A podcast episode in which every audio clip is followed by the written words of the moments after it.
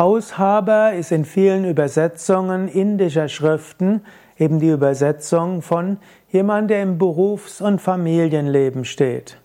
Gerade in den Übersetzungen alter buddhistischer Texte, wo etwas steht von jemandem im Berufs- und Familienleben, im Pali-Kanon, das was im Sanskrit Gahastya bezeichnet wird, Grihasti, also jemand, der im Berufs- und Familienleben steht, der wird gerne genannt als Haushaber. Heißt, in moderner Weise hat nicht jeder ein eigenes Haus, aber wenn du in buddhistischen Schriften oder auch in älteren Übersetzungen von hinduistischen Schriften liest von einem Haushaber, dann bedeutet das nicht der Eigentümer eines großen Hauses, sondern jemand, der im Berufs- und Familienleben steht. Gahastya ist ja die, ist der zweite der vier Lebensstadien im Hinduismus und damit auch im Yoga-Vedanta-System sprechen wir von vier Lebensstadien. Es gibt Brahmacharya, die Lernperiode. Zweitens gibt es eben Gahastya, die Zeit des Haushabers, also die Zeit im Berufs- und Familienleben.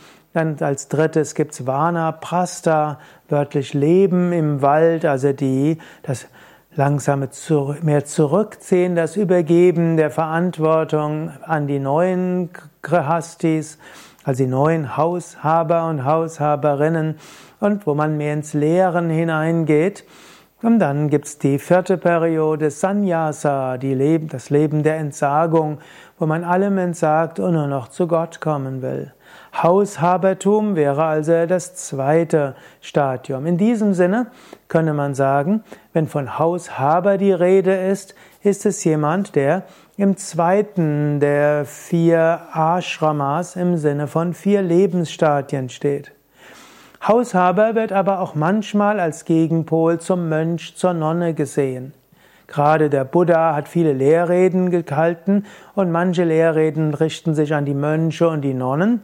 Also man könnte sagen an seine Ordensmitglieder, an diejenigen, die kein eigenes Haus haben, die entweder Wandermönche sind und zu Buddhas Zeiten waren es zum größten Teil Wandermönche und die nur in der Regenzeit irgendwo untergekommen sind oder in späteren Zeiten, die eben in einem Kloster gelebt haben oder auch in eigenen Vierteln in einem, einer Stadt, wo es letztlich auch wieder klösterlich zugeht.